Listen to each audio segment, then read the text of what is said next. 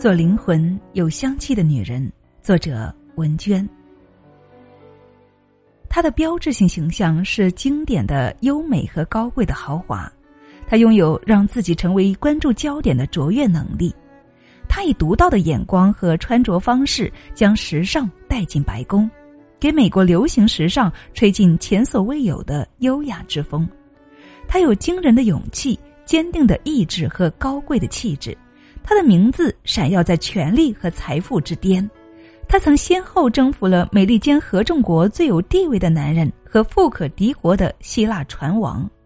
他的一生并未因为某个男人而定格，他始终清楚的知道自己最想要的是什么，并且勇敢实践。他就是杰奎琳·肯尼迪，让我们一起走入他的故事。确定自己的需要，然后勇敢实践。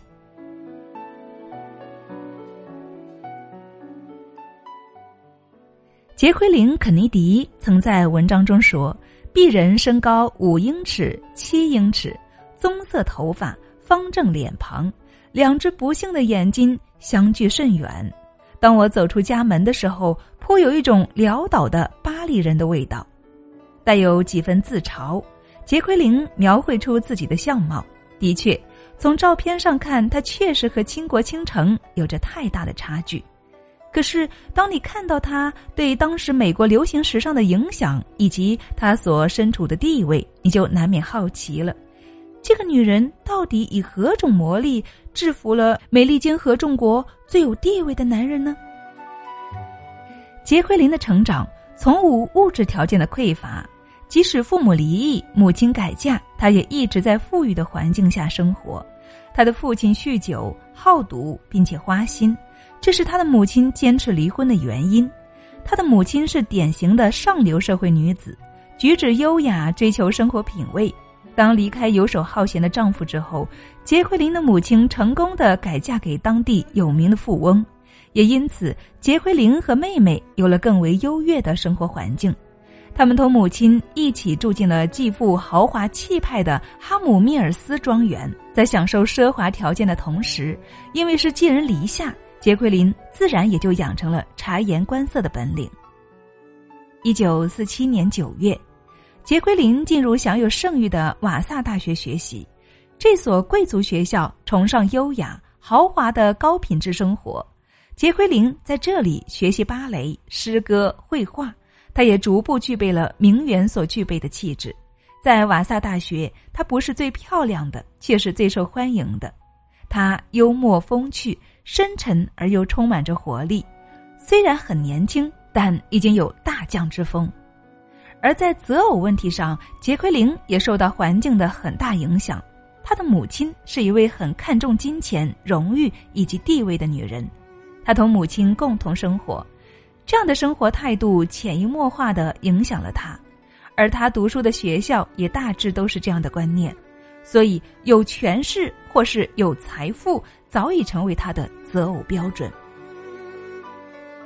在认识肯尼迪前，杰奎琳也曾有过短暂的恋情，她的男朋友是一个银行家的后代，为人正直善良可靠，作为丈夫应该是个不错的选择，但是杰奎琳发现。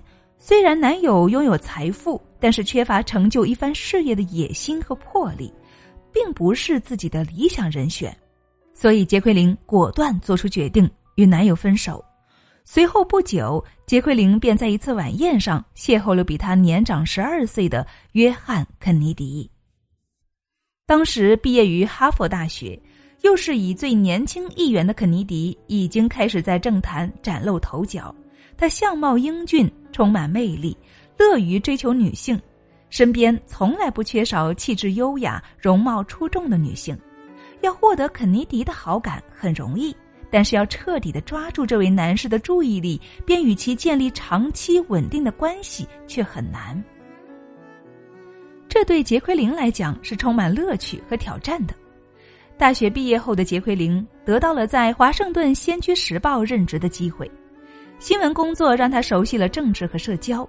他从小到大学会的察言观色的本领，让他在社交方面应对自如。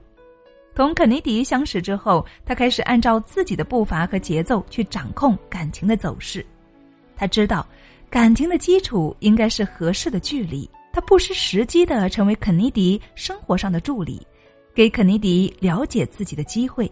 他敏锐的观察力和分析力，深度适宜的谈吐，很快便获得肯尼迪的好感。毕竟是名媛的修养，这和肯尼迪常常接触的丰乳肥臀却知识匮乏的女人有很大不同。但是杰奎琳却并不急于利用肯尼迪的好感，迅速的同他建立男女关系，甚至除了工作之外，他对肯尼迪漠不关心。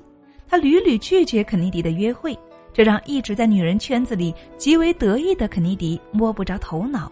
他十分巧妙的而又有意识的和他保持距离，反而让肯尼迪更为着迷。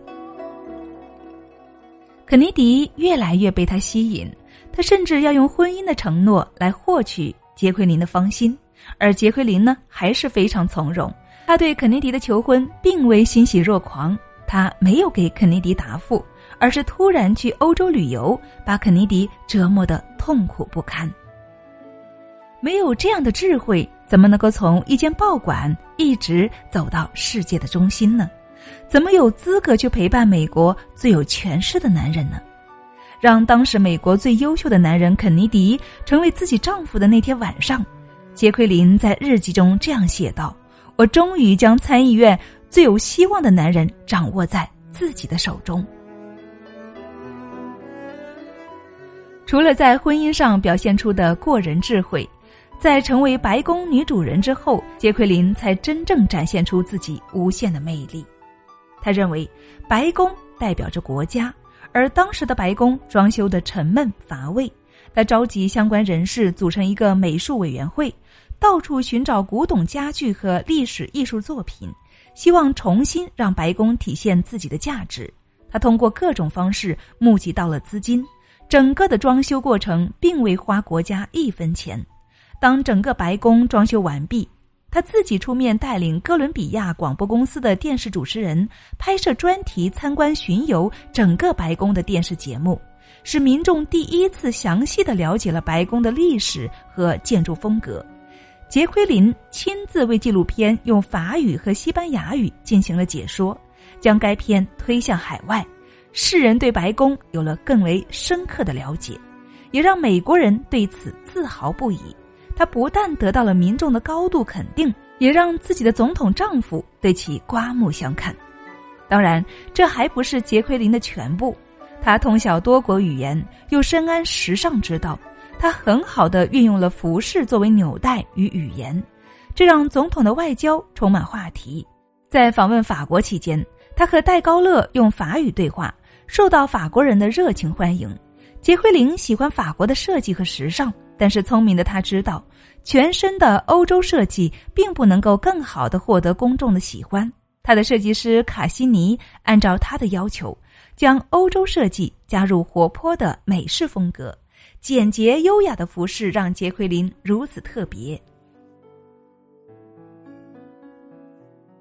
巴黎著名时装评论家赫柏多西撰文说。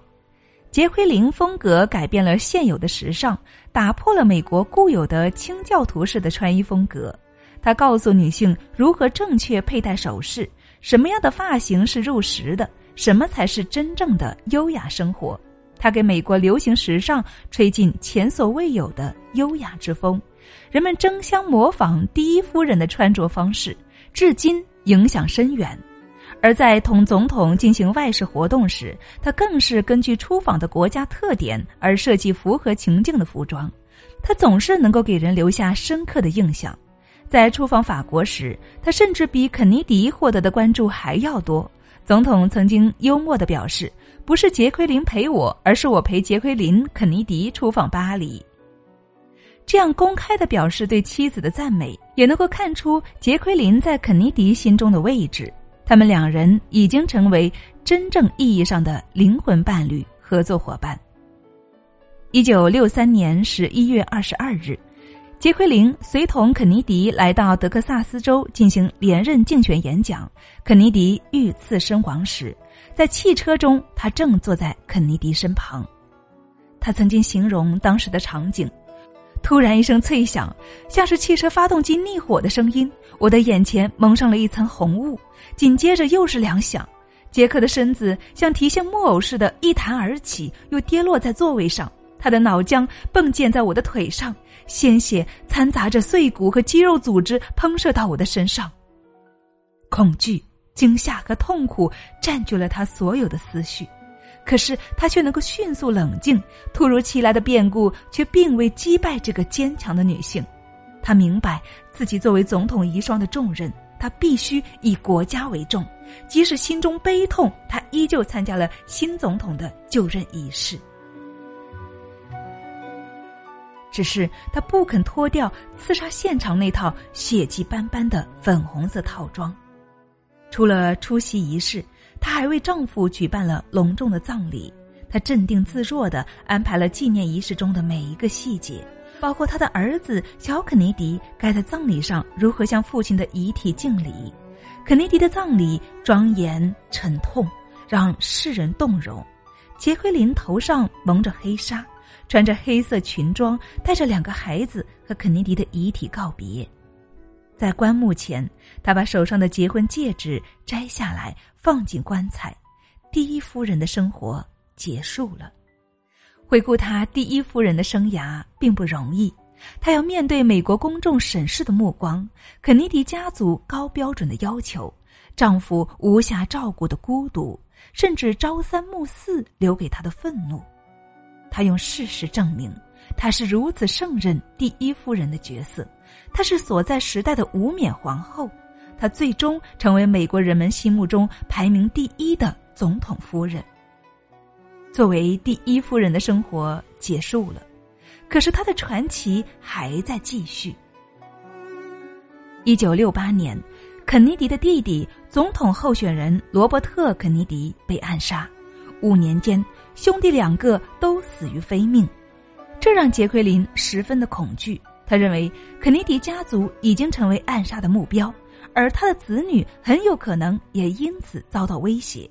如果他们再下毒手，我的儿女无疑将首当其冲。杰奎琳在罗伯特的葬礼之后发出这样的悲痛声音：“美国对他来讲处处都暗藏危机。”他决定带着儿女离开美国，前往希腊。在希腊，船王亚里士多德奥纳西斯向他求婚。奥纳西斯有足够的金钱和势力可以保护他，但是这样的婚礼却备受争议。人们无法接受美丽的妇人嫁给这位六十二岁的新郎，他们指责杰奎琳贪图船王的亿万家产。但是不管人们怎么猜测这桩婚姻的真实目的，杰奎琳还是坦然的走入婚姻的殿堂。这段婚姻只持续了七年。一九七五年三月十五日，奥纳西斯临去世前填了一张离婚书，杰奎琳又一次成为单身。一九七六年，四十七岁的杰奎琳开始工作，她成为一家出版社的编辑。随后，她认识了自己的第三任丈夫莫西斯·坦帕尔斯曼。年近半百的杰奎琳过起了普通人的生活。他不再需要因为权势和地位去衡量伴侣的价值，能够彼此包容而不是一味的迎合。他因此体会到了更多的温情。好啦，亲爱的们，杰奎琳的故事就给大家分享到这里了。生活的环境也许造就每个人的价值观念的差异。就像杰奎琳一样，从小生活的环境和所处的境遇，让他的价值观念更多的倾向于权势和地位。他没有让自己成为空想家，他确定了自己需要什么，并且勇敢的去实践，所以才有了独一无二的第一夫人。我是清新，感谢您的聆听与陪伴，我们下期再见。